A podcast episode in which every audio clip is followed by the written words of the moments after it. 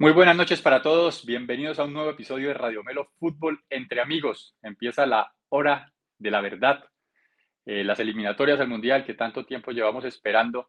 Por fin, la Selección Colombia de Mayores, que es el equipo que nos quita el sueño, el, equipo que nos cambia nuestros estados de ánimo, el equipo que nos pone a discutir aquí fervientemente en el programa de Radio Melo. Eh, se enfrenta a la selección venezolana este día jueves en el Estadio Metropolitano de la ciudad de Barranquilla. Así que Estamos todos expectantes al inicio de estas nuevas eliminatorias. Vamos a estar repasando todos los juegos que se van a llevar a cabo de esta primera fecha, pues para no perder ningún rastro y saber también que esto es una doble fecha eliminatoria. Vamos a estar con todos los datos puntuales. Así que por favor no se queden, no se vayan a ir, quédense hasta el final del programa porque va a haber sorpresas el día de hoy. Recuerden que también el juego vamos a tener programa después del partido, justo apenas se acabe. Los programas más candentes de Radio Melo se dan ahí, así que los esperamos también el próximo jueves. Así que suéltalo, Bati, que empezamos con esto.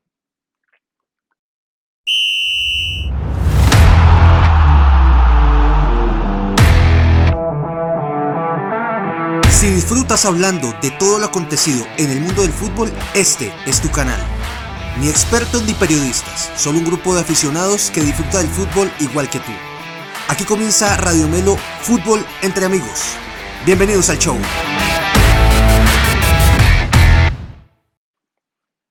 ¿Qué tal? Muy buenas noches para todos. Bienvenidos a esta nueva emisión de Radio Melo Fútbol entre amigos.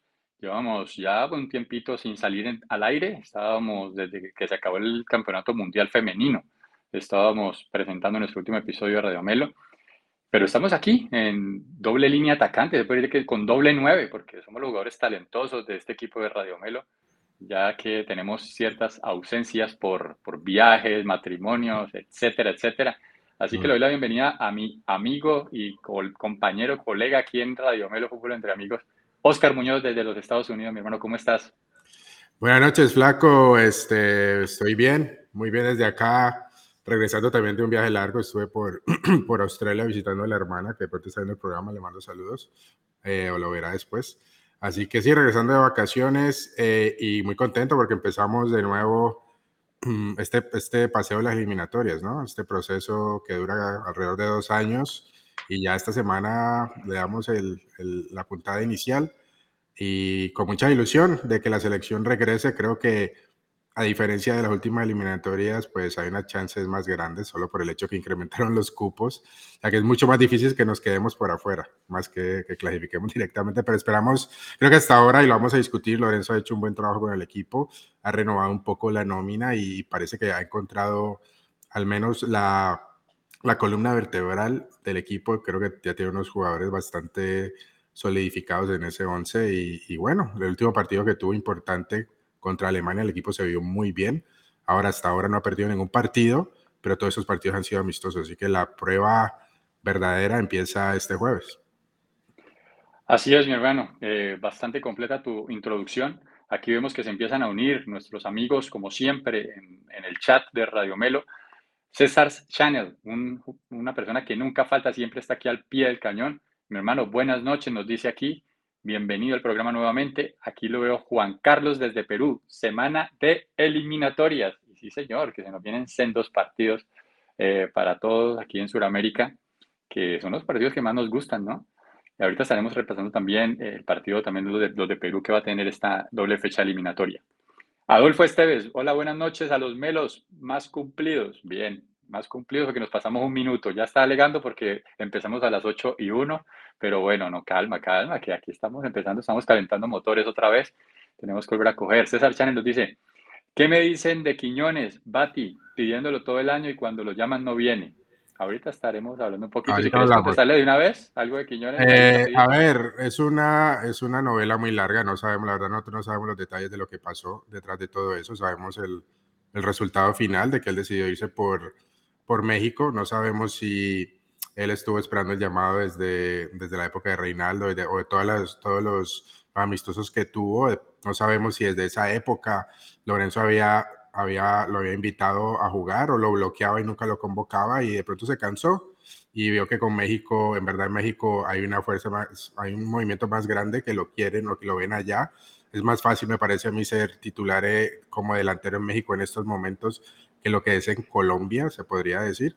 Es una decisión personal, o sea, no, no, de nuevo no sabemos los detalles, pero si eso es lo que él quiere para él mismo, pues mucha suerte con, con, con Julián Quiñón, me parece un gran, un gran delantero y pues lo que es. Ahí tenemos varios delanteros que están saliendo también y entre ellos un par que convocaron esta, eh, para esta ronda de eliminatorias y veremos cómo les va. Sí, fue una desilusión, la verdad, para todos. Eh, desde que el Bati empezó aquí a meterle tanta fuerza, estábamos todos pendientes después de que llegara pues, a la selección. Sí hay algunos detractores, eh, personas que nos han, digamos, acompañado también en el programa en algún momento, están en contra de, de, un llamado. Siempre decían como que él no se siente colombiano, que se quede por allá. Hay personas que sienten que hay que ser, digamos, muy pegado a la patria, por decirlo así, un patriotismo allí específico para poder ser parte del equipo. Yo no lo veo tan así. Eh, hemos visto jugadores que, que, han dado muy buenos resultados y que se ha llevado una muy buena relación en otros países. El caso, caso México, eh, Bolivia, tenemos ahí casos específicos donde ha habido una relación muy buena entre jugadores y nacionalizados. Muchos nacionalizados, eh, argentinos, argentinos en Bolivia, en Chile, eh, algún brasileño uno que otro en, en Perú. Uh, sí. Y eso que aquí no era el caso de nacionalizarlo, porque él es colombiano. No, él es colombiano, jugó jugó el Mundial, sub, siempre me olvidé, el sub-17, el sub-20, que jugó con Colombia. Sino que se fue muy joven a México, con 19 años después de ese Mundial, si no estoy mal. Y él hizo todas las inferiores en Tigres, fue jugador de Tigres, ya ha crecido allá, se está casado con una mexicana, ha hecho su vida allá. Eh, y pues la verdad, cuando estuvo en su mejor momento, creo que lo olvidamos un poquito y allá le abrieron las puertas. Así que no es para ponerse loco ni de, llamarlo apátrida o que nunca ha querido. Yo sé que hay mucho desconocimiento de la Liga Mexicana desde Colombia y y tienden a, a, mirar por encima del hombro los jugadores de allá y hay unos jugadores muy buenos que no solo nos han dado bastantes cosas a Colombia, sino a varias, a varias selecciones sudamericanas. Así que, bueno, eso es un tema que estaremos desarrollando seguro en muchos programas más, pero ahora lo que vinimos. Sí, señor. Vamos a lo que vinimos y es todo lo que es la previa del partido de Colombia contra Venezuela. Esto empezó pues con una, con una convocatoria que hizo Néstor Lorenzo, una convocatoria que para muchos, por ahí estaban diciendo que era continuista, una, una convocatoria de muchos jugadores ya conocidos con gran trayectoria, algunos que ya supuestamente van de salida. Eh, lo vamos a discutir, vamos si querés, Bati, la compartimos y lo vamos, eh, lo vamos repasando con, con, la gente en el chat.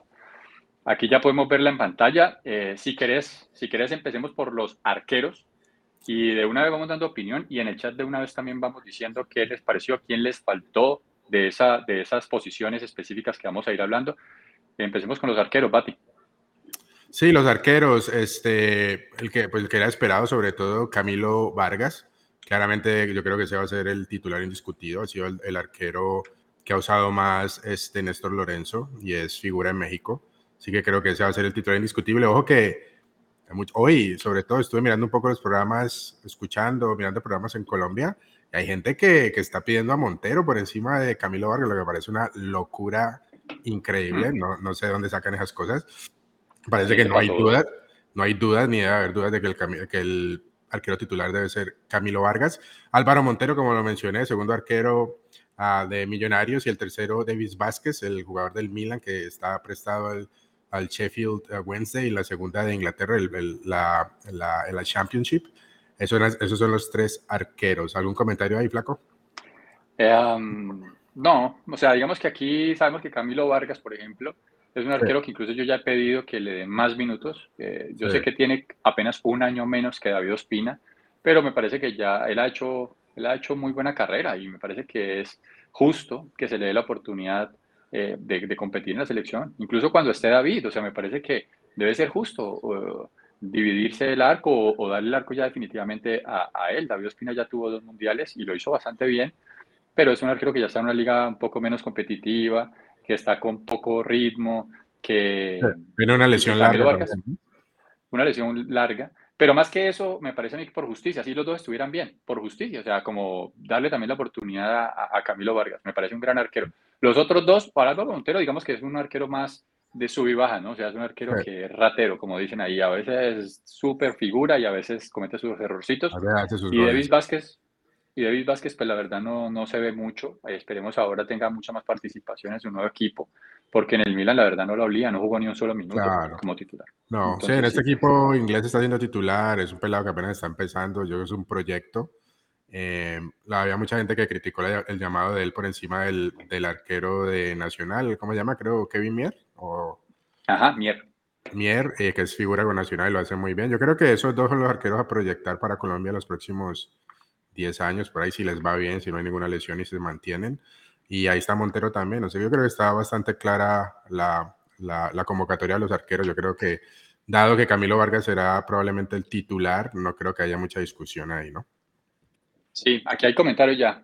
Mm. Eh, aquí dice Alejandro Barón, el último, el último comentario que mandó.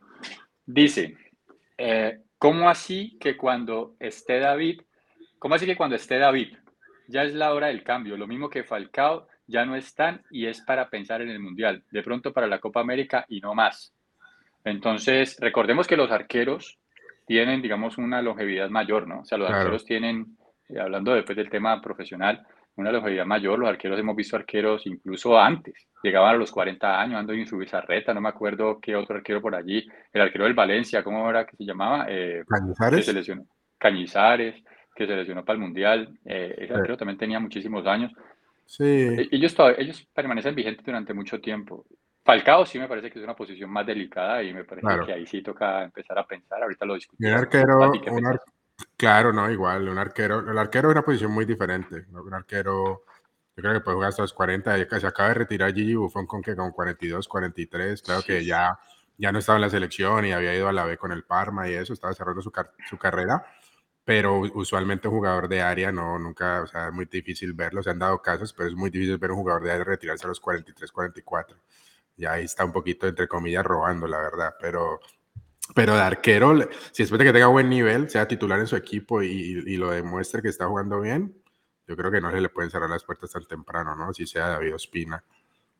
particularmente siendo David Ospina que tiene tanta experiencia y no ha dado tanto, ¿no? Sí, sí, no, me parece que Ospina tiene que seguir siendo convocado cuando esté bien físicamente. Y, pero pues lo que dije, o sea, me reafirmo la titular para Vargas y Ospina, pero Ospina en la selección igual. O sea, donde llegue a lesionarse alguno, necesitamos el otro arquero detrás. Seguro. Bueno, pasemos, pasemos a los volantes. Pasemos los La defensa, la defensa, ¿no? Ah, la defensa, perdón. En orden. Eh, vamos a la defensa y, y, aquí ya empiezan a salir algunas cositas que tenemos que decir, así que Bati, anda, Vale, empecemos defensas. Empezamos con lateral derecho, Daniel Muñoz y Santiago Arias. Ahí comentando rápido, Daniel Muñoz, pues también viene siendo titular, o viene siendo convocado desde hace rato, desde la época de Reinaldo Rueda, incluso de, de Queiroz y, con, y con Lorenzo, así que no es sorpresa que lo convoquen a él. Santiago Arias, que regresa después de mucho tiempo. De hecho, está regresando al partido contra Venezuela, que ahí fue el partido, el primer partido de las eliminatorias pasadas que fue contra Venezuela, ahí fue donde él se tuvo esa lesión, era el titular indiscutible de Colombia como lateral derecho y toda esa lesión horrible que todos recordamos y le, le costó mucho regresar, ¿no? ponerse en forma y regresar. Ahorita está haciendo, está jugando aquí en la, en la MLS con Cincinnati lo está haciendo bien. Eh, y es un jugador, después de que, de nuevo, después de que sea titular y que juegue bien, es un jugador que tiene eliminatorias encima, tiene mundiales encima, no, creo que tiene mucha experiencia. Yo creo que por ahora, pues es difícil mm, pedir que sea titular, pero me pone muy contento que lo hayan vuelto a convocar porque creo que es un jugador que nos puede dar mucho. Esos son los dos laterales derechos. Laterales izquierdos, Johan Mojica y David Machado. Eh, David Machado, que fue el titular eh, en el último partido de Colombia por, por ¿no? de amistoso contra Alemania que creo que lo hizo bien, un partido que jugó muy bien la selección Colombia. Y yo creo que le gana la, la pulsada a, esta, a, estas, estas alturas a Johan Mojica, que ahorita está jugando para los Asuna. No jugó el último fin de semana, no fue titular eh, en el partido contra que los Asuna perdió contra el, Barcelona, eh, pero jugó creo entre la semana pasada. Así que es un jugador que también me parece que tiene que rinde, rendidor, juega en España y, jugar ahí. Está, yo creo que tiene que ser titular en los Asuna. Si lo llevaron para allá para ser titular, espero que gane la titularidad pero por ahora me parece que David Machado debería de, ser el titular para este partido del, del, jueves. Y los centrales, Carlos Cuesta, John Locumí, yo creo que mm, no hay que decir mucho de ellos, creo que son centrales sólidos. Y los otros dos, los clásicos, Davinson Sánchez y Jerry Mina, que hay donde, donde hay mucha más polémica, ¿no, Flaco? Ay, no, no me digan, no, no me nombres a Davinson. Hoy, bueno, digamos, digamos la noticia del día, la noticia del día fue que fue trasladado, fue cedido, fue vendido, al Galatasaray de Turquía en un poco menos de 10 millones de euros, los cuales el Galatasaray va a pagar en módicas cuotas de 2 millones por temporada hasta que terminen de pagar al muchacho. Ojalá les dé resultado porque Davinson en Nacional lo hacía bastante bien, cuando estaba en Atlético Nacional lo hizo bastante bien. Cuando fue a la liga, a la, a la Eredivisie, al Ajax, eh, lo hizo muy, pero muy bien. Y, eso hizo que él se valorara. Y por eso él eh, le costó al Tottenham Hotspur 40 millones de euros. O sea, no fue cualquier bobada que pagaron por él, fue la cifra récord para ese momento del Tottenham, un equipo inglés de los que están siempre arribita ahí peleando. Eh, pero en este momento ya lleva dos, de pronto hasta, me animo a decir, tres temporadas, que es un rendimiento bastante mediocre. Y nada, ahorita jugaron la Carabao, la, la Carabao Cup y justo le tocó a él el último penalti y lo votó. O sea, no, no, no el último, pero sí votó. Hola Fede, ¿cómo estás? Gracias por estar ahí, Fede, presente. Em, le tocó su penalti y fue el que votó el penal del, que los fuera se los dejó eliminados, penalti totalmente anunciado tenía que cambiar de aire y le hace bien a los dos, ¿no? Le hace bien al Tottenham, que algo de dinero va a recibir, así sea a cuentagotas, y le hace bien a, Davinson, pues porque ya estaba, quemado, ya estaba quemado Davinson en Spurs. Yo creo que la, última temporada, no sé, ya debe haber salido el, verano pasado, la verdad, y vimos cómo terminó de mal eh, la temporada de la liga inglesa con Spurs, siendo abucheado, lo, lo, lo había metido en un partido y lo sacaron del mismo por lo mismo que la gente se le vino encima, la gente en el estadio local, ¿no? En, sí. Eh, y eso es muy feo, o sea, eso no se ve hasta, uno le da, le da pena, pero ya, ya tenía que salir de ahí, tenía que cambiar de aire, ya esa etapa fue quemada en Spurs, no le fue bien, y ojalá que en Galatasaray vuelva a retomar su nivel, no creo que vaya a retomar otra vez el nivel alto que tuvo en Ajax, pero al menos que se solidifique, que, que retome confianza sobre todo, porque lo que se le ve a Davinson es que ha perdido la confianza. Y cuando pierdes la confianza, cometes errores bobos, cerras mal, haces faltas, penales. Y bueno, es sorprendente que lo hayan convocado, tal vez. Yo creo que le da el. Hay que dar confianza a Lorenzo, a Elia y a Jerry, que son jugadores, porque recordemos que esto, las eliminadas, esto es convocatoria para los próximos dos partidos. Para la siguiente ronda, seguro traen a gente diferente. Esto es un camino largo. Y si miramos las nóminas, eh, este, eh, cuando empezaron eliminatorias y a cómo terminan, las, eso cambia mucho, ¿no? Y eh, Lorenzo va a seguir encontrando el equipo y va a traer nueva gente. en, esta, en esta convocatoria se dejó de llamar a algunos jugadores que lo estaremos discutiendo más tarde, pero eso es algo yo creo para darle confianza, irlos trayendo, que probablemente lo necesitemos más adelante, ¿no? Ojalá dos años pasan muchas cosas, jugadores suben de nivel, jugadores bajan de nivel y yo creo que, a ver, Davinson acaba de cumplir 27 años. O sea, sí, eso te iba a decir. Precisamente te iba a decir eso. Vos decís, vos decís, no creo que llegue a su nivel, pues no sé. O sea, es que usted sabe que eso son cuestión de esquemas, tampoco es un jugador solo. Sabemos que eso es cuestión de esquemas y el jugador llega a un esquema donde se siente muy cómodo, inmediatamente se potencializa su, su, su, nivel y ya, y otra vez vuelve a ser el que era antes y, y vuelve a ganar confianza y eso es un círculo virtuoso que allí no hay, no hay nada que lo para. Pase eso en Galatasaray. Galatasaray tiene buen equipo, ahí está, ahí está también em, el que era jugador del Inter eh, y que después fue al PSG y que no pudo jugar, el esposo de Juan Danara, ¿cómo es que se llama? Eh, Icardi, Mauro ah, Icardi. Icardi, Sí, ahí también está. No, Galatasaray eh, usualmente y Fenerbahce compran jugadores de ligas europeas que han bajado un poquito de nivel o que ya están en los últimos años y no, son equipos competitivos eh, ojalá, ojalá lo retome. Es un jugador que no, nosotros pues hablamos mucho de, miramos mucho los jugadores del momento y creo que mm, Cuesta y este Lucumí deberían ser los titulares, ahorita lo hablamos. Eh, pero no hay que pues, olvidar, Jerry Mina y, y Sánchez todavía están, o sea, todavía nos pueden dar mucho, no podemos estar desechando jugadores así como así.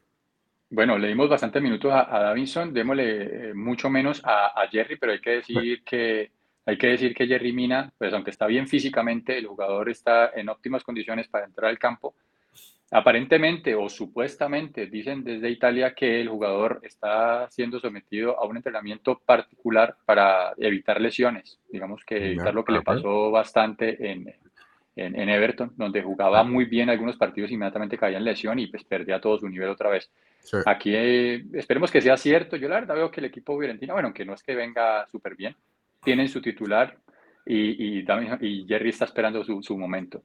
A mí Jerry, la verdad, le tengo más, le tengo un poco más de, de, paciencia. Sí, tengo un poco más de Porque, claro, y yo también, ¿no? Es un caso muy diferente al de Davidson, de Jerry Mina, como vos decís, es más es más las lesiones que lo han mantenido mucho, apartado mucho tiempo. La, temporada pasada en Everton estuvo más lesionado que, que jugando.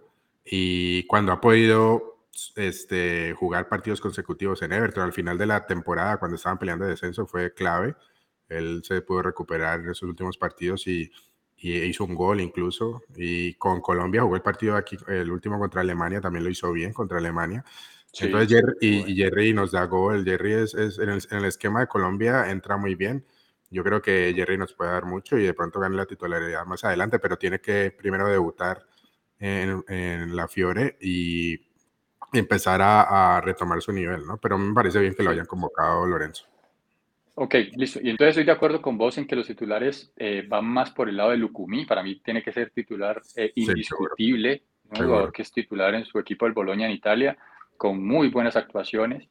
Eh, y ahí ya digamos que el otro, el que lo acompaña, digamos que es un poquito más discutible, pero digamos que Carlos Cuesta eh, es un jugador que ha jugado con Lucumí al lado durante muchísimo tiempo en el Gen de Bélgica y también incluso con, con Muñoz. Se han jugado los tres juntos en, en el Gen de Bélgica. Eh, eso sirve, eso sirve. Cuando se tienen tan poquitos entrenamientos en la selección, son tres días prácticamente que están juntos los, los jugadores antes del primer partido, esos tipos de cosas que ya están automatizadas, que ya se conocen, me sirven mucho. Entonces yo, yo me decantaría por esa, por esa dupla, John Lucumí, Carlos Cuesta.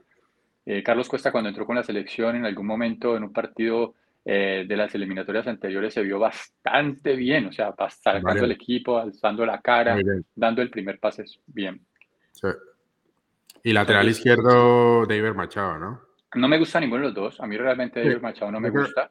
Yo creo que ese, es el, ese es el lado flojo que tenemos nosotros un poquito en, ahorita en estos dos, para estos dos partidos, creo yo. No digo que no lo pueda hacer bien, porque digamos contra Alemania lo hizo de manera correcta. Me parece que es un jugador, y además está, digamos, un equipo que está disputando Champions, que quedó, está ahí en los primeros puestos de la Liga Francesa, que quedó el año pasado. No, digamos que sea, no, no se le discute pues lo que tiene para llegar a la selección, pero a mí me parece que es una, sí, es la posición donde más duditativo me pone eh, la formación.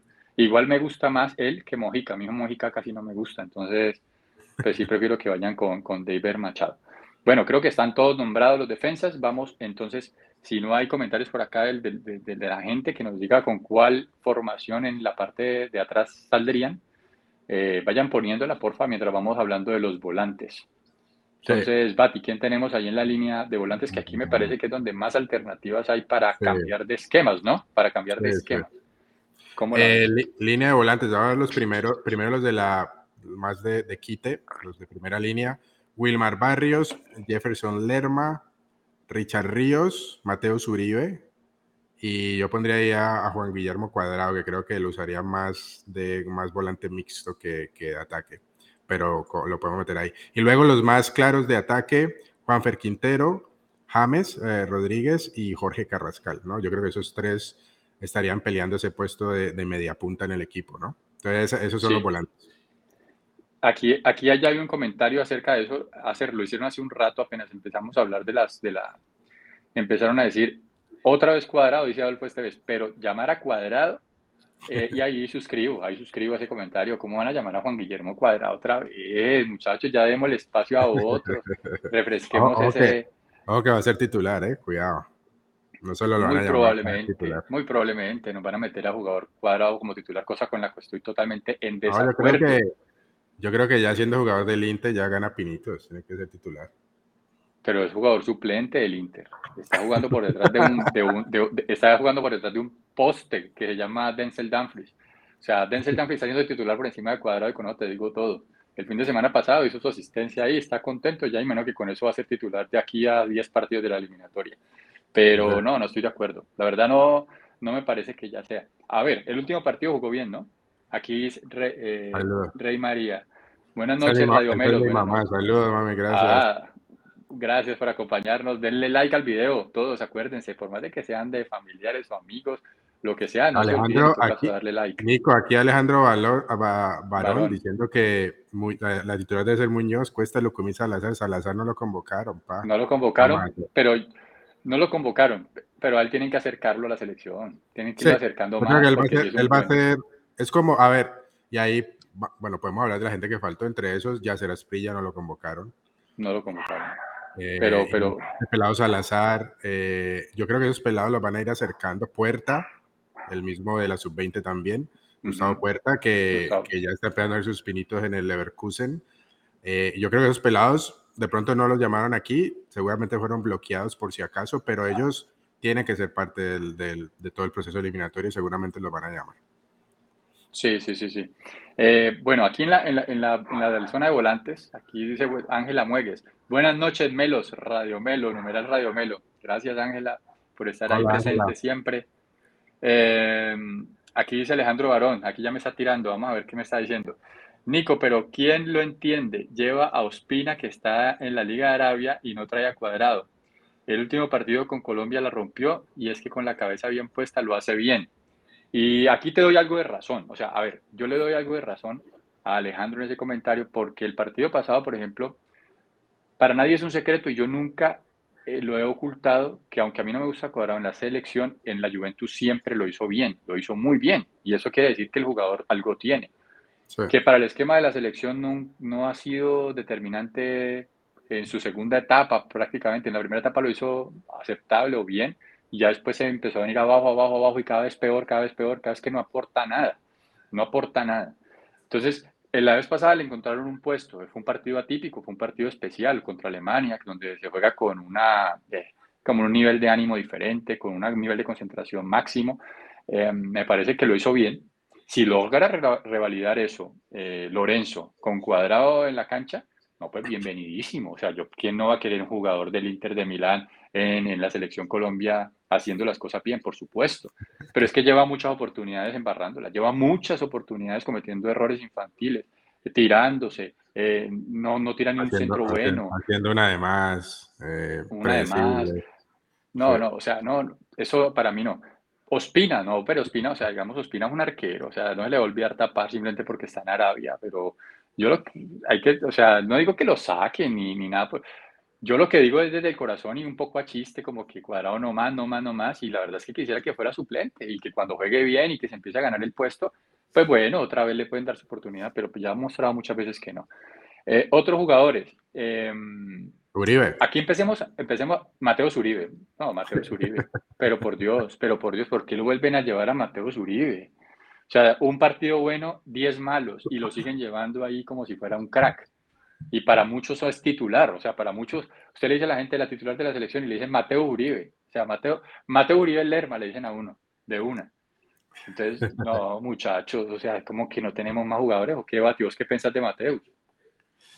Mateus también es un, es un, caso parecido al de Cuadrado, me parece, ¿no? Que siempre ha sido rendido en los clubes, en Puerto lo hacía bien, pero llegaba en la selección y no sé, no sé si era el esquema, no sé si era eh, que se aceleraban, sentía que tenía que echar el equipo encima y siempre hacen de más.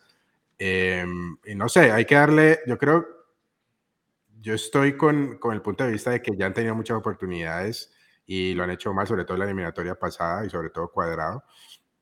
Pero en esta... Ojo, Mateo Zuribe, Mateo Zuribe fue de los principales culpables de esa derrota contra Ecuador que fue abultadísima. Mateo Uribe en ese ah. partido regaló su posición, jugó pésimo. Y la gente, y el siguiente partido, el siguiente técnico, todo me lo volvieron a convocar como si nada, y ahí presente, tranquilo, mucho antes que incluso que a me lo convocaron otra vez.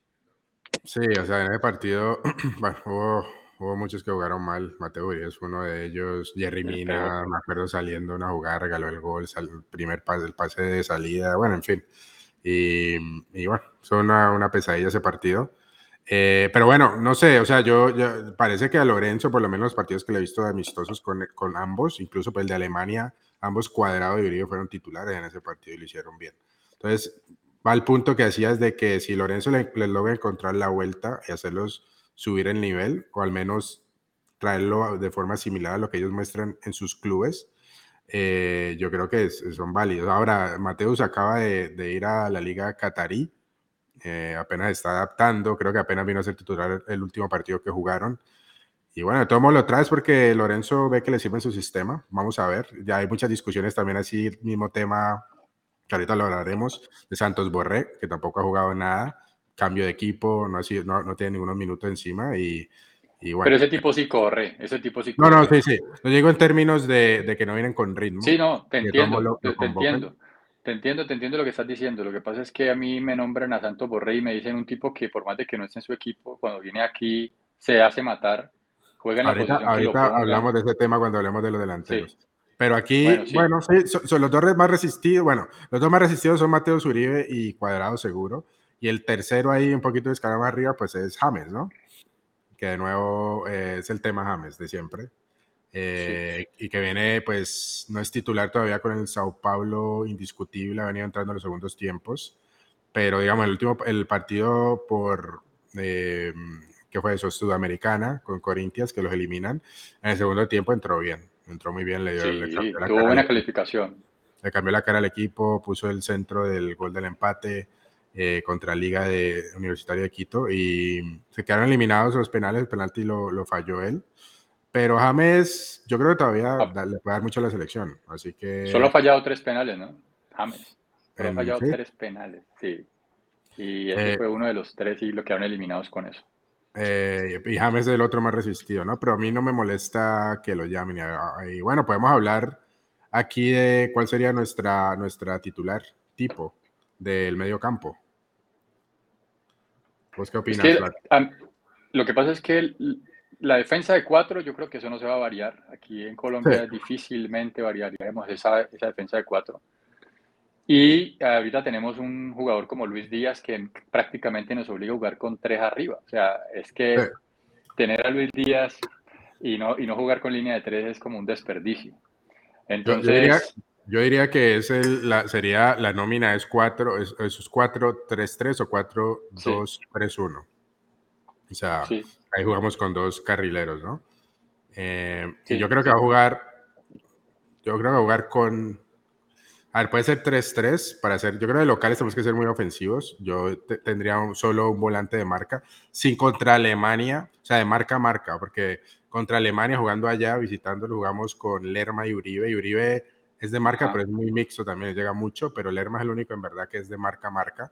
Yo creo que Lerma es indiscutible. Yo creo que va a ser titular por encima de Barrios. Yo creo que Barrios y Lerma son muy similares y, y Lorenzo claramente ha preferido a Lerma. Yo creo que Barrios está ahí para reemplazar a Lerma si algo llega a pasar?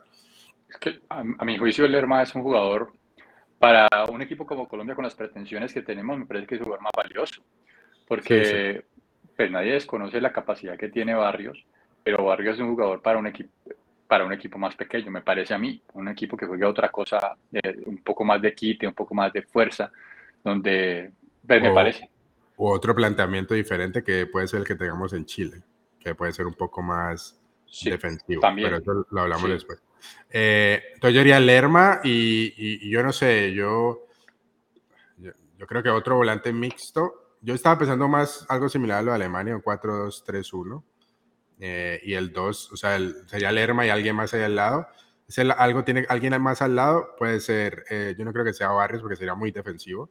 Entonces tiene que ser o, o Mateus eh, o ese, el, Richard Ríos del Palmeira, que viene jugando con Palmeira, entrando, ha ganado mucho. Yo, en verdad, no lo he visto jugar a él, mm. pero lo viene haciendo. Es bueno, es bueno, sí, tiene buenas actuaciones. No sé si Lorenzo le tire ya la titular, titularidad de una, me, sorprendería, la verdad. Yo creo que va a salir parecido a Alemania, yo creo que saldría con Lerma y, y Mateo Zuribe. Em, y después, por los costados, el 3-1, yo creo que no sé, o sea, yo creo que pone a Cuadrado por la derecha y por la izquierda a Luis Díaz. Y, arriba Borré. Arriba yo, yo sí creo que Borré, mucha gente lo resiste por lo mismo que... No hablado de los delanteros, pero espérate. Bueno, entonces, pues, entonces, entonces, pues, pero ahí, digamos, hablamos de los delanteros porque es que en verdad para hacer la formación del medio hacia arriba los tenemos que incluir. Entonces, delanteros, John Hader Durán, Luis Díaz, John Córdoba, Luis Sinisterra, Rafael Santos Borré y Mateo Casierra. ¿no? Un par de sorpresas ahí, no llamaban a Falcao por primera vez en mucho tiempo, que a Falcao pues usualmente siempre lo, lo ha incluido, no lo llamaron y yo creo que está bien que no lo llamen. Eh, no juega ni siquiera en su equipo. A Borja no lo llamaron, que no, no es titular indiscutible en River, entraba y salía, entraba y salía, hacía sus golecitos, pero no, no lo llamaron, llamaron a Dubán Zapata, que ahorita cambió de equipo también. se, fue para, se fue para el Torino. Se fue para el Torino, el rival de patio de la Juve eh, del Atalanta, que en verdad no venía jugando muy bien, aunque alcanzó a jugar un partido, ¿no? Sí, alcanzó a meter incluso gol. El primer, creo que el primer partido de la liga lo alcanzó a jugar y bueno, veremos cómo la con, con el Torino, pero hubo varios delanteros. Eh, la Roma lo quería. La Roma lo quería y era un excelente paso para él, para la Roma. Me parece que un equipo con más pretensiones, pero la Roma estaba en, no en secreto, pero sí, digamos, en negociaciones con, con Romelu Lukaku. Mm. que al final se terminó decantando por Romelu Lukaku, me parece que es un jugador mejor que Juan Zapata. Sí. Entonces, eh, Entonces, se, han habido, porque mucha gente dice que no hay que no se renueva, que siempre llaman los mismos, y la verdad no, o sea, han, han, cambiado muchos jugadores, siempre hay unos conocidos, porque es que no sé, yo creo que, no sé, mucha gente espera de que, bueno, borrón y cuenta nueva, los que estuvieron en la eliminatoria pasada, ninguno, y que solo Luis Díaz y uno o dos, y empezar con los de la sub-20 o dos, o tres del torneo local y no, y la verdad es que no es así. Nosotros no, no, podemos desechar jugadores así como así, ni Brasil hace eso, ni, ni Argentina, porque ellos les sobran los jugadores. Yo creo que hay una columna vertebral que hay que respetar y, y Lorenzo los conoce a el, el, la, la gallada de Peckerman del 2014-2018, Lorenzo los conoce a todos ellos y muchos de ellos pues saben el sistema en general que es similar al de Peckerman y cómo juega Lorenzo y eso pues adelanta mucho trabajo. Empezar desde cero con jugadores de la sub-20 es, estar regalando, yo creo, mucho terreno en, unas eliminatorias que son muy competitivas. Así que sí ha habido cambio y podemos mirar y podemos ir hablando, pero, pero bueno, yo creo que los delanteros, no sé si te falta, te faltaría alguien eh, ahí a, vos, Flaco. No, pues el, el, jugador Quiñones que no quiso venir, que lo estaba sí, pues. al principio, era, era digamos que el jugador más encendido de los posibles convocados, de los convocables, y dijo que no. Entonces, no, nos quedamos con Durán, que Durán ha, ha mejorado bastante, ha, pues, ha, tenido más minutos, ha tenido más presencia y digamos que la ha mojado también allá con la Aston no es fácil, fútbol inglés es difícil, un jugador joven y, y tiene que aprovechar esos minuticos que le vayan dando y lo está haciendo. Pero me parece a mí que para el esquema, para el esquema de Lorenzo, Santos Borré, digamos pensando como Lorenzo, Santos Borré me parece que es el delantero que él tiene ya identificado, que es el que le sirve para él es como un, ni siquiera es un 9-9, para él es un falso 9. Colombia tiene muchas llegadas realmente, tiene jugadores bastante importantes. Y es un jugador que se mueve por todo lado. Sí. Y vaya, aprieta el gol, el gol ese contra Alemania, el, gol, el golazo de Luis Díaz a centro de cuadrado, empieza con una pelota que Borré recupera en un costado, se tira al piso y la quita. Se la pasa creo que a Lerma, si no estoy mal, Lerma hace el cambio de frente a cuadrado y Cuadrado ir pone el centro a, Luis Díaz, pero fue Borré, que es el 9 entre comillas, a apretar a la banda, tirarse al piso y recuperar una pelota. O sea, eso, eso no te lo hace un 9 mucho. es muy difícil que un 9 te esté haciendo eso. Y eso, y, y, llegamos al punto en que para mí eh, el media punto, yo creo que estamos de acuerdo con Borré, yo creo que Borré tiene que ser el titular así no haya jugado todavía de titular. Y hay muchas discusiones en Colombia sobre ese tema. Me parece que es jugador que vos sabes a qué juega Borré. O sea, no. Mm. Imagínate, imagínate Juan, Juanfer Quintero. Terminó mal en el Junior, ni jugó casi. Estuvo lesionado. Vino a último minuto, llegó a Racing. Y ha jugado los dos últimos partidos 90 minutos y ha sido figura. en Argentina no paran de hablar de él jugadores no, se, o sea, no se les olvida. Si está, que son cra O sea, bueno, yo no, te, yo no, te, voy a decir que Borrés al nivel de, no, Quintero ni de James, pues, pero... Yo digo es su nivel, el nivel que le conocemos a Borré, no, después de que esté entrenando y, y esté ahí en prácticas y compitiendo con, su, con sus compañeros, lo ideal sería que fuera titular y que jugara minutos en partidos oficiales. Pero aún así, yo creo que dado el sistema, yo él no se le va a olvidar jugar a lo que necesita que le juegue para Lorenzo. Así que para mí no es ninguna locura que sea titular eh, el jueves. Y yo creo que debe ser titular, ¿por qué? Regresando a mi punto y ya te dejo hablar a vos. El mediapunta va a estar entre Juanfer, James o, bueno, Juan, James, Carrascal. y Arias, que Arias en, en, Fluminense tiene mucha movilidad. Él no es, sé que juega por la izquierda mucho, pero él se tira mucho al, al medio. Él puede hacer media punta también. Y Por la derecha también. No es que se man es polivalente. Dijo que así jugó, y así jugó contra Alemania, jugó él. Y jugamos con Cuadrado, jugamos con Luis Díaz. Eh, entonces, yo creo que él puede hacer ese puesto también. Ahora, yo creo que si juega, y te voy a decir yo quién creo, creo que va a ser titular. Bueno, no sé si quiero también, yo creo que quiero también. Yo creo que debemos aprovechar a Juan Ferro. yo, lo pondría de media punta, pero lo que pasa es que Juanfer, acuérdate lo que dijo, creo que fue Simeón una vez. Si nosotros nos gusta apretar mucho la salida, ¿no? En bloque, presionar. Borré te cubre lo que no puede hacer Juanfer. Yo creo que eso es, por eso es clave para mí Borré, porque Borré aprieta por dos. Y Juanfer te puede prestar y, y puedes meter ahí a James también. Si metemos con James, igual. Mm. Yo creo que Borré ayuda mucho a lo que el media punta ahí, que es lo que debería ser al revés, ¿no? El que aprieta de pronto menos, hay veces el 9, aprieta un poquito y se queda parado, y los otros son los que tienen que hacer el trabajo. Pero, pero en este cambio, en este caso en Colombia, yo creo que Juan, sea Juanfer o James, eh, la parte de apretar no la sienten mucho y pueden hacerlo un momento, pero pero no, pero yo creo que lo, lo de Borré compensa un poco esa, eso, la ausencia de, esa presión de, de, de, uno de estos dos jugadores del que sea titular ahí. Sí, estoy un poco por esa línea. Yo creo que ya podemos, digamos, armar la formación que haríamos nosotros, digamos, la de Radio Melo. Eh, ahí sería Camilo Vargas en el arco, por derecha Muñoz. Eh, los dos centrales estuvimos de acuerdo, creo que fue Cuesta Lucumí, estuviste de acuerdo. Por izquierda, David Machado, no tenemos mucho más que escoger allí. Eh, ahí ya empezamos de pronto un poquito a discrepar en la mitad. Eh, yo sí. creería que de pronto un 2-3, aunque un 2-3-1. Sí. Eh, pues yo creería que para poderle dar más libertad a un jugador como lo que vos pedís, como un, un, James Rodríguez, de pronto un, un Quintero. Ahora, si ya jugamos de pronto con un Carrascal, ahí sí de pronto tenemos la oportunidad de jugar un 3-3, ¿no? Sí. un poco. Sí. Entonces, no sé por, no sé, pensemos cómo lo haría Lorenzo. ¿Vos qué crees que va a hacer Lorenzo? ¿3-3 o, o sea, 3-3 línea de volante? Vamos a hacer un cabeza de, de, volantes, un 6, un 5, perdón, un 5, que en este caso sería, por ejemplo, un Lerma, que lo hablamos. Un jugador por la derecha cerrado, no abierto, sino cerrado, y otro jugador por izquierda también cerrado. O sea, digamos, eso sería un 3, y el otro 3 sería los tres delanteros, ¿no? Claro pelos, del, extremo derecho, extremo izquierdo y el delantero, pues como para tener más claridad.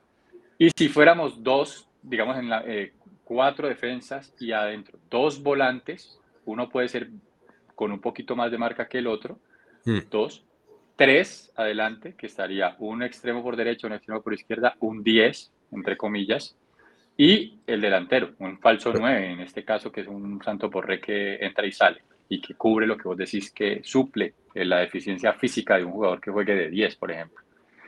Eh, ¿Cómo crees vos que va a jugar contra Venezuela? Tengamos en cuenta que Venezuela. A Venezuela lo goleamos la vez pasada que jugamos como, como locales en la la eliminatoria pasada, ¿no? 3-0, sí, 3-0.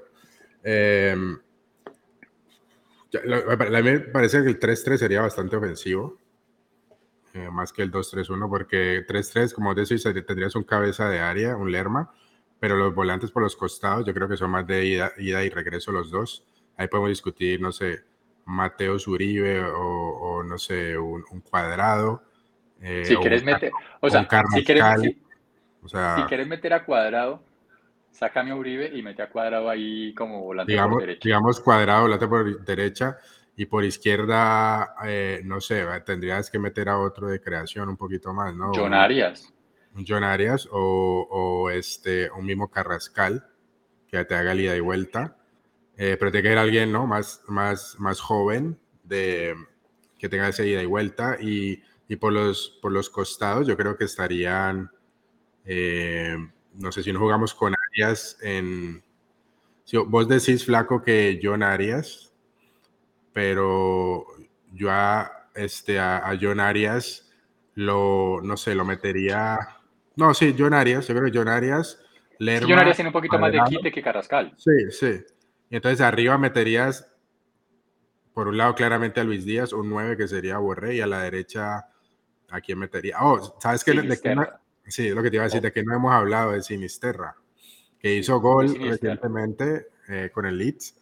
Em, Eh, al final no supe si lo si ya llegó al. ¿no? sí, porque no, él, no quería, él no quería jugar en la segunda, pero alcanzó su golecito eh, con, con, el Leeds. Sí que viene con ritmo, jugador que también se lesiona mucho, pero es, es muy bueno. Pero entonces ahí en esa forma, en la 3-3, sí yo vería muy difícil meter a, a, a Juanfer o a, o a, o a James. No, no caben. En ese sistema no caben. No me parece que no caben porque son un, un, esquema que te exige mucho más ida y vuelta, sobre todo los del medio campo. Alguito de quite tenés que tener, pues, porque, digamos, cuadrado, ahí mal que bien, jugando en la mitad del campo como volante por derecha, pero, pero pues volante al fin y al cabo, no extremo, tiene más responsabilidad defensiva y, pues, digamos que él tiene algo de quite. Pues en Juventus mucho tiempo jugó como lateral. Eh, sabe quitar también el balón, o sea, tampoco es que, nos, que sea un impedido. No, sí, pues. sí, lo puede hacer, entonces serían volantes más mixtos de ida y vuelta. Pero eso, por eso te digo que sería algo mucho más ofensivo, porque tener jugadores como Cuadrado y, Arias, por decir algo, que estarían subiendo mucho. y tener aparte los, de los wings aparte, entonces sería mucho, era muy ofensivo. Puede ser, si hay un partido para jugar así, sería el local y contra Venezuela. Ahora, yo como, yo estoy pensando en los dos partidos un poquito, yo el otro partido en Chile, yo lo veo un poquito más difícil que jueguen James o Quintero de titulares, no sé, me parece que es un partido que se va a plantear muy diferente. Yo, yo preferiría que jugaran de titular a alguno de ellos dos en este contra Venezuela y, y para mí una, la formación mejor en donde entran ellos es la, la 2-3-1. Y yo, yo, mm. creo que, yo creo que, no sé, yo creo que, que Lorenzo va con el 2-3-1, me parece a mí. 2-3-1. Sí. Listo, entonces planteamos esas dos opciones. Si es 2-3-1, ¿quiénes serían esos dos? Uno sería Lerma, Sí. Ya te dije, el, otro? el otro es para mí está entre Uribe Cuadrado. Porque se me había olvidado, se me había olvidado Sinisterra. Me había pasado Sinisterra y Sinisterra puede jugar por la derecha. Como sí, parece que desaprovecharlo me parece. Es que, de hecho, de hecho, te lo digo sinceramente, si jugamos 2-3-1, yo a John Arias lo pongo por derecha. Que está más acostumbrado en Fluminense a jugar por, o sea, como extremo. Ah, extremo por derecha. John Arias, me parece que en Fluminense él juega, él es polivalente, sabemos que juega en varias posiciones, pero él por derecha lo hace súper bien. pues a mí me encanta, no sé si ustedes ahí los que están en el chat escriban en qué posición les gusta más. Eh, eh, John, Arias. Eh, John Arias. Pero a mí me parece que, que por extremo por derecha lo hace súper bien. Mucho mejor que lo que está haciendo Cuadrado en este momento, pues, o sea, y incluso Sinisterra, que Sinisterra tiene un, perfil un poco más tirado para la izquierda. Lo que pasa es que a Luis Díaz no lo vas a sentar. Pero estamos hablando entonces de quién acompañaría a Lerma. ¿A quién pondrías entonces? Eh, no, pues si me, si me, entre, si me vas a dar entre Mateo Uribe y Cuadrado, te digo Cuadrado. O sea, es que Mateo Uribe a mí no me gusta. Lo que pasa es que ahí, ¿quién más tenemos? De primera línea, Barrios no lo va a meter porque sería muy defensivo tener a, Barrios y a Lerma en la misma vez. Está Richard Ríos, esa puede ser sorpresa. Yo al pelado no le he visto mucho, pero es un volante mixto que lo está haciendo bien con Palmeiras. El resto es en verdad que para jugar ahí, Uribe o, Cuadrado. Sí. Esa es. Ahora, digamos que entre esos no sale. Entonces el 3-1, el, 3 el 1 ya lo definimos, Borré. estamos de acuerdo. Borré, sí. El 3, entonces por la izquierda, Luis Díaz, creo que no tiene discusión. No tiene discusión. Por la derecha es donde puede haber opciones. ¿no? Ahí podría ser Sinisterra, John Arias, Cuadrado. O Cuadrado. Si él decide meter a, otro jugador y meter a Cuadrado a la derecha.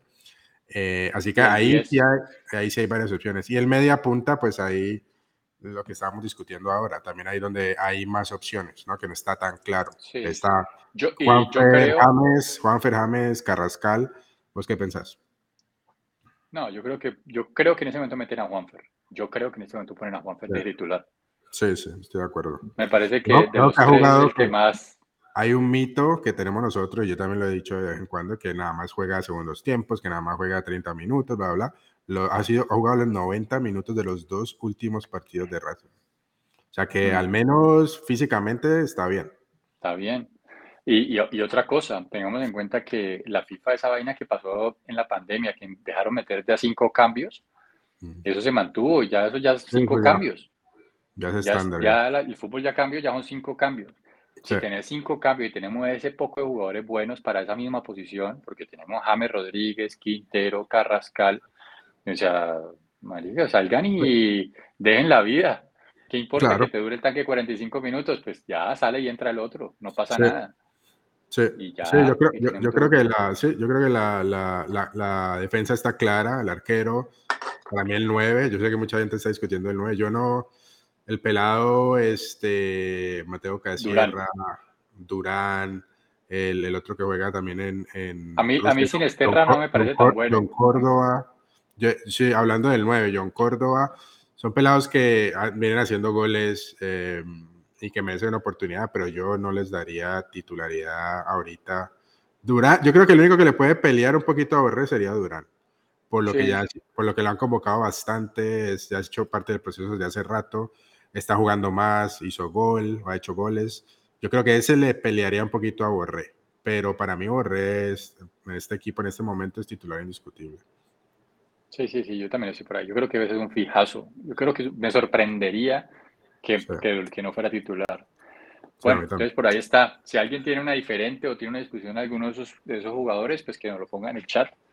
Por ahora yo creo que podemos pasar a mirar lo que se viene para de pronto, Bati, si tenés la imagen de la fecha completa. Vamos a darle los horarios, e incluso hasta el canal. Ahí vamos a darle promoción a, los canales de, que van a transmitir los partidos. Están los otros partidos que, completan esta doble fecha eliminatoria eh, son, empieza Paraguay-Perú, Paraguay-Perú, que juegan el jueves a las 5 y 30 de la tarde, hora colombiana. Allí no sabemos por qué canal lo van a pasar, porque pues el partido de Colombia es a las 6, o sea que yo creo que eso no lo pasan por ningún canal. Van a, van a, van a estar eh, transmitiendo pues la previa del de Colombia ahí pues para, para, para, nuestro amigo Juan Carlos de Perú, que, que ahí le votamos el dato pues, de Paraguay, lo debe tener clarísimo hace rato, me imagino yo. Pero pues ahí está Paraguay-Perú. Eh, después viene el partido de Colombia a las 6 de la tarde, ese mismo día, jueves 7 de septiembre. Eso va por cualquiera de los dos canales nacionales, eh, ah, bueno. RCN. Y el de, el de Colombia, estabas hablando, ¿no? Sí, Colombia. Eh, Colombia a las 6 de la tarde en Barranquilla. Pues se, cruza, se cruza un poquito, ¿no? Con el de Paraguay-Perú. Sí, eh, se cruza, no, pues todo el partido. Todos se cruzan. Hora antes. Todos los del jueves se cruzan, los tres. sí, pero después, eh, cuando se acabe el partido de Colombia, van a pasar lo que quede del partido entre Argentina y Ecuador, que es muy probablemente el segundo tiempo. Ese partido también está bueno. Sí, ah, deberían hacerlo como era antes, o sea, que todos los partidos eran a diferente hora y uno los podía ver todos. No, sé cuál es la diferencia de esperar una hora más. Se acaba el de Colombia. Sí, esos partidos son los más bacanos porque esa eliminatoria es la mejor de todas, esa muerte de todos los partidos. Bueno, Argentina-Ecuador. Después, el viernes a las 6 de la tarde, juega Uruguay contra Chile. Eh, juegan en Montevideo también lo dan por Caracol y RCN. Y Ahí, para darte un dato, date un dato, debuta Bielsa, por supuesto, partido oficial, y no convocó ni a Suárez ni a Cavani. Yo creo que es la primera vez en mucho tiempo que ninguno de los dos está en una convocatoria oficial de, Uruguay. Y eso que Cavani acaba de ser eh, de clasificar, ¿no? Clasificaron ahorita los. Jugando con Boca. Semis, ya van a semis. Y Suárez está haciendo, justo este fin de semana hizo gol con Gremio, viene haciendo goles. No sé, no sé, un poco raro la verdad, por eso. Yo sé que hay que renovar, hay que renovar y esto, pero yo al menos a uno de los dos lo llevaría.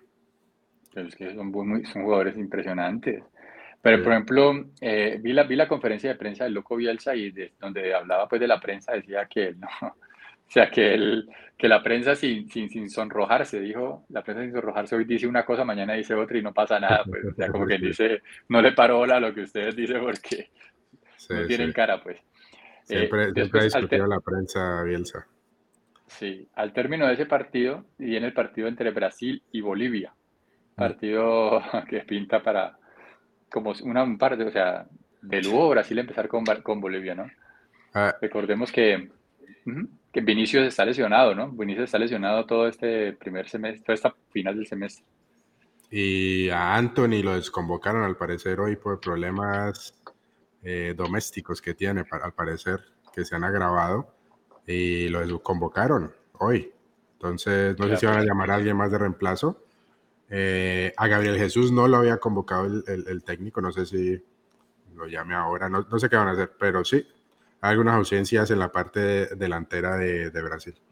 Pero yo creo que con el combo que tienen eh, deberían de ganarle a Bolivia, ¿no? De local. Sí, sí, sí, sí. Recordemos que Brasil está con técnico eh, interino, o bueno, un técnico nombrado, pero, pero que va a ser reemplazado porque ya se sabe que el técnico rarísima, rarísima esa figura, porque digamos que la, les llegue de aquí al próximo año esté volando Brasil, goleando a todo el mundo.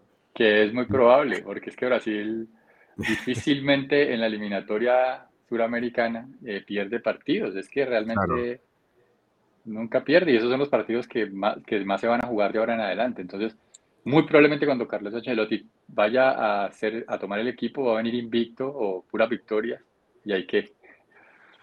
Que el, técnico es, es este eh, Fernando Diniz, ¿no? Que es el actual de, de, Flamen, de Fluminense. Eh, que viene jugando bien y lo dieron, pero es, es muy rara esa figura porque entonces no sé, él, él, implementará su sistema o estará hablando con Ancelotti de una vez. O sea, es, es, una cosa muy loca porque si está jugando el equipo de alguna forma, viene bien eliminatoria y viene Ancelotti el próximo año y lo cambia todo, no sé, está como raro esa figura. Sí, bueno, aquí nos dice eh, César Chanel, dice, Bati, vos desde USA, ¿por dónde ves las eliminatorias? Esa es la pregunta del millón. Eh, digamos que tengo acceso a unas fuentes un poco no oficiales. No, es que, a ver, a ver, a ver, hay, hay varias formas de verlo, ¿no? Pero, hay varias formas de verlo. Em, para, verlo de forma oficial, para verlo de forma oficial, eh, yo es que la verdad no sé ya dónde lo pasan. Creo que, en Bean Sports lo daban, el Bean Sports de acá, tenía los derechos antes, entonces tenés que pagar por ese paquete extra para ver eliminatorias. Em, creo que ellos tenían las eliminatorias últimamente, me imagino. Me tocaría mirar quién las tiene ahora, pero yo tengo acceso a un sistema que me deja ver eh, los partidos en cualquier canal de Latinoamérica. Entonces puedo ver la transmisión del partido de Brasil del Globo, del Globo de Brasil, o RCN y Caracol en Colombia. No con un poquito de delay, pero, pero se puede ver unos 15 minutos de delay. No. uno, dos, uno, dos, dos minutos. Si me lo tengo bien, hasta uno. Eh, pero sí, entonces, cuando hay un partido algo así, lo puedo cambiar y ver. Tengo acceso a varios canales latinoamericanos. Ángela que dice aquí, por, por VPN, por VPN diga así mejor, más legal, dice. No, no. más legal, por lo menos te has pagado el servicio. yo, estoy, pagando, ¿eh? A alguien le estoy pagando, eso sí, no es gratis. A alguien le llega la plata de la, de la transmisión. Bueno, ah, yo estoy pagándole a alguien, no es gratis, ¿eh? Pero, pero, sí, entonces tengo acceso, entonces lo puedo ver, digamos, el jueves lo pongo en Caracol, lo en Caracol, desde acá lo agarro. ok. Bueno, muchachos, yo creo que ya fue suficiente por el día de hoy. Ahí quedaron los partidos, quedaron ustedes informados, quedaron con la opinión. Eh, nos encanta ver que están aquí también de vuelta y firmes al pie del cañón. Recuerden que después del partido el día jueves eh, vamos a estar aquí conectados con todo el equipo de Radio Melo para eh, discutir todo lo que haya pasado. Ojalá con una victoria de la selección, lo espero así. No puede ser que ya vamos a empezar mal con Venezuela, o sea, tenemos que empezar con pie derecho, ganar esos tres puntos. Esta eliminatoria por calendario es durísima para Colombia porque empieza con unos partidos, entre comillas, accesibles y, pero resulta que el final de la eliminatoria te viene todo lo, todo lo malo. Y, y, entonces, bueno, ahí hay que, hay que darle manejo a eso también, hay que ganar los que son. Hay que ser muy fuertes de local, eso siempre ha sido clave en las eliminatorias. Podemos perder hasta uno o dos, pero si ganamos el resto de locales, eh, no necesitamos tantos puntos de visitante. Así, un partido ganable, eh, no va a ser fácil, pero ganable es contra Venezuela y tenemos que empezar con el pie derecho. No sé, yo le tengo mucha fe a este equipo. Está jugando bien con, con Lorenzo, no ha perdido. Se le nota la idea, lo que quiere implementar el, el técnico.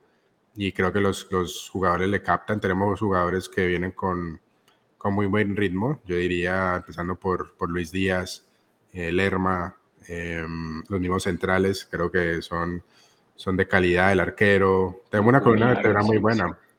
John Arias, Juanfer está retomando su nivel.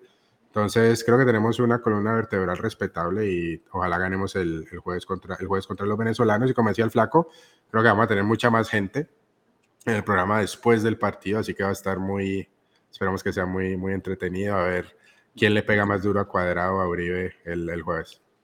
Dale. Bueno, familia, muchísimas gracias por acompañarnos. Por favor, dejen el like, suscríbanse al canal y nos vemos el jueves, como siempre, en una nueva emisión de Radio Melo Fútbol entre amigos. Chao. Nos, vemos. Chao, gracias. Nos vemos el jueves.